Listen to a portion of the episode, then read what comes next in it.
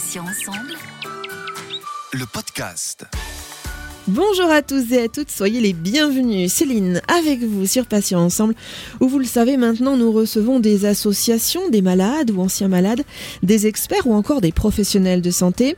Et aujourd'hui, j'accueille Constance Hamel, coach santé et fondatrice de l'association La Vie Kinzugi, dont la mission est d'accompagner les patients, les aidants et les équipes médicales afin que chacun retrouve de l'énergie, du sens et de la santé.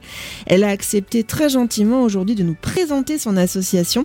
Constance, bonjour, bienvenue et puis un grand merci d'être avec nous sur Patients Ensemble. Bonjour Céline, merci, euh, merci pour votre invitation. Avec plaisir. Alors la première question, Constance, euh, que doivent peut-être se poser les, les auditeurs et auditrices, que fait exactement un coach santé et dans quel cas peut-il être utile aux patients ou aux patientes? Un coach santé, c'est quelqu'un qui va vous aider à cheminer d'un état présent vers un état désiré en lien avec une volonté de mieux-être, de santé, d'équilibre. Et euh, dans le cadre de l'accompagnement de l'association La Vie Kintsugi, c'est une personne qui va prendre le temps, en complément du traitement médical, en complément des équipes euh, psy de l'hôpital et autres, qui va vous permettre euh, d'accueillir ce qui est à vivre avec l'annonce d'une maladie, d'un traitement, voire de moments plus difficiles, d'accueillir ce qui est, d'accepter et de définir une intention de santé. Grosso modo, euh, tous les gens qu'on accompagne vont dire bah, moi je veux guérir. Oui, et nous on ne promet pas la guérison, on promet d'aider à mieux vivre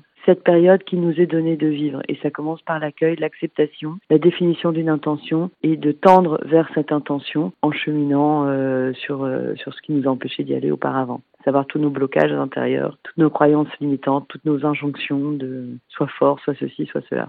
Quelle a été l'origine de la création à la base euh, de la vie Kinzugi J'ai eu envie de créer l'association La Vie Kinzugi lorsque euh, mon fils aîné, qui était atteint d'un rhabdomyosarcome euh, pléomorphe stade 4 avec métastase de poumon, a été amputé de la jambe. À ce moment-là, moi je travaillais dans la chaussure, ce qui n'avait plus trop de sens pour moi. Et au regard du parcours qu'on avait fait entre l'annonce de la tumeur jusqu'à l'amputation et un peu ce parcours de combattant pour créer du lien avec les médecins, pour euh, donner du sens, pour lui donner envie de vivre, d'accepter ce qui lui arrivait, je me suis dit que son père et moi, on avait de l'énergie, son entourage avait de l'énergie, mais que tout le monde n'avait pas cette chance. Et que si Martin devait vivre, bah, c'était un cadeau tellement beau que je voulais que tout le monde puisse bénéficier en fait de cette énergie et de cet accompagnement pour vivre ce qui est amené à vivre, c'est avoir la maladie le mieux possible. Alors Constance, euh, je suis sûre que les auditeurs et auditrices se posent légitimement la question, que signifie Kinzugi?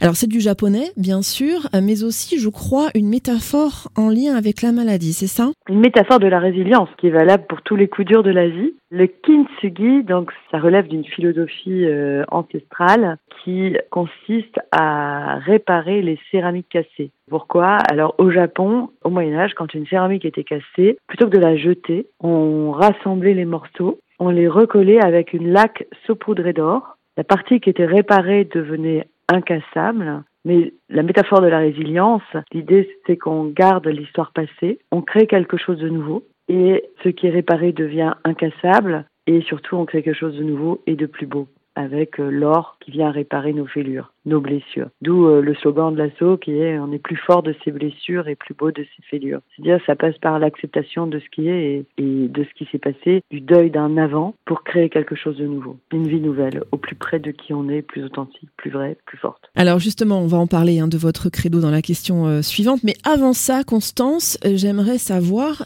quelle est la mission principale de l'association?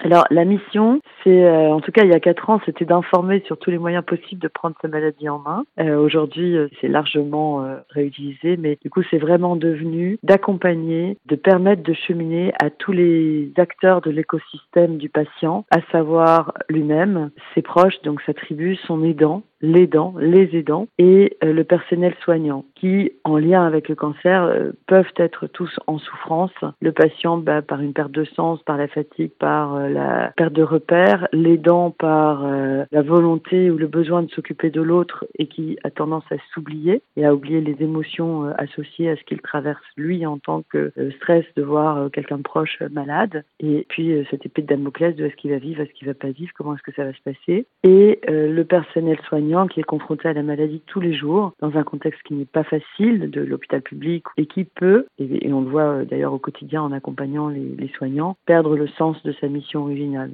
C'est-à-dire qu'au départ, il avait une, quand on démarre les études d'infirmier, de médecin et autres, on est animé par cette volonté de sauver l'autre. Et le contexte administratif, le contexte de manque de moyens, le contexte Covid en plus, fait que les soignants sont surmenés et qu'ils savent plus trop pourquoi ils font ça.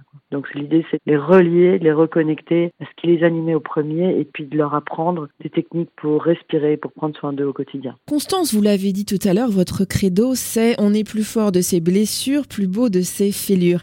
Est-ce que cela se vérifie euh, souvent avec les patients, d'après votre expérience, bien sûr? Alors quand on accueille le patient pour la première fois, non. C'est-à-dire que euh, très souvent, quand on l'accueille, ben, il souffre, il est en souffrance physique et morale. Donc à ce moment-là, on, lui dit qu'un jour, ils regarderont euh, cette période avec euh, peut-être avec douceur et bienveillance, et qu'ils se diront qu'il y a peut-être eu un cadeau caché derrière cette maladie. D'ailleurs, souvent les patients nous le disent longtemps, enfin après le début de l'accompagnement, parce que c'est l'occasion ben, de cheminer vers ce qui est vraiment important pour soi, de se libérer de ce que l'on croyait être des vérités, qui étaient des vérités pour ceux qui nous les avaient énoncées, à savoir nos parents, notre environnement culturel et social pour retrouver qui on est vraiment, pour retrouver son authenticité pour retrouver euh, bah, son énergie, euh, son énergie vitale. Et en général, quand on accompagne des patients comme ça, ils ont un regard sur leur vie à la fin de l'accompagnement qui est différent, un regard sur leur vie perso, sur leur vie pro et sur leur façon de vivre leur vie. Et il n'est pas rare que les gens changent de façon de vivre, changent de boulot, changent de, domicile. Il se peut arriver qu'ils changent de conjoint, mais c'est beaucoup plus rare. Mais en tout cas, il y y a un vrai changement qui s'opère dans le regard qu'ils portent sur leur vie et dans la manière, du coup, de créer une nouvelle vie au plus près de qui ils sont. Alors, sur la vie kinzugi.com,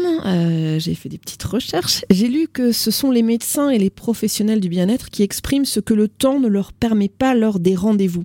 Alors, c'est-à-dire, Constance, que font-ils de plus que lors d'une consultation euh, classique? Quand on va en rendez-vous médical euh, rencontrer des médecins en lien avec le cancer, d'abord ils ont un temps qui est très limité, c'est 45 minutes pour le rendez-vous d'annonce et 10 minutes pour euh, le rendez-vous mensuel, donc c'est très court. C'est un temps pour euh, parler du traitement, pour parler des résultats des scanners, des TEP scans et compagnie. Et il y a très peu de temps alloué à la relation humaine.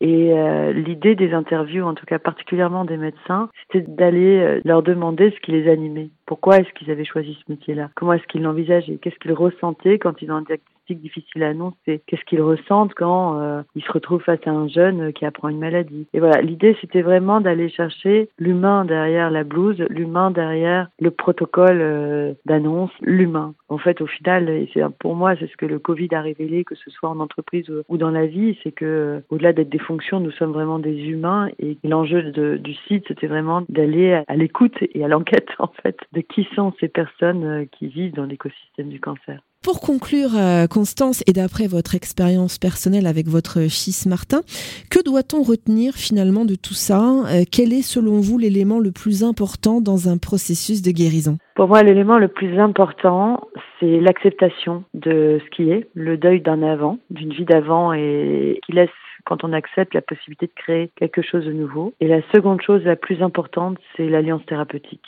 sans alliance entre le patient et le soignant, l'accueil du traitement est beaucoup plus compliqué. Donc euh, c'est un des enjeux majeurs de ma vision et du sens que je veux donner à la vie Kintsugi, c'est de favoriser cette alliance thérapeutique entre le patient et le soignant. Constance Amel, merci infiniment d'avoir accepté de participer à cet entretien. Je rappelle donc que vous êtes coach santé et également fondatrice de l'association La Vie dont la mission est d'accompagner les patients, les aidants ainsi que les équipes médicales afin que chacun puisse retrouver de l'énergie, du sens et surtout la santé.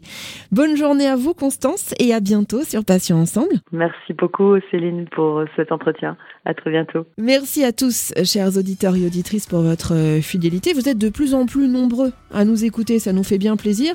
J'en profite pour vous dire qu'il y a également la page Instagram, Facebook et LinkedIn. Alors n'hésitez pas à vous abonner, à partager à nos interviews et puis à commenter, bien sûr.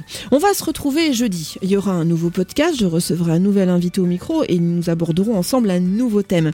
Je vous rappelle que vous pouvez retrouver nos podcasts deux fois par semaine, mardi et jeudi, en ligne dès 9h sur patient avec un s-ensemble.fr, mais également sur les plateformes de téléchargement Spotify, Ocha, Deezer, Apple et Google Podcast. Passez une très très bonne journée, je vous dis à bientôt et d'ici là bien sûr prenez soin de vous et des vôtres. Salut salut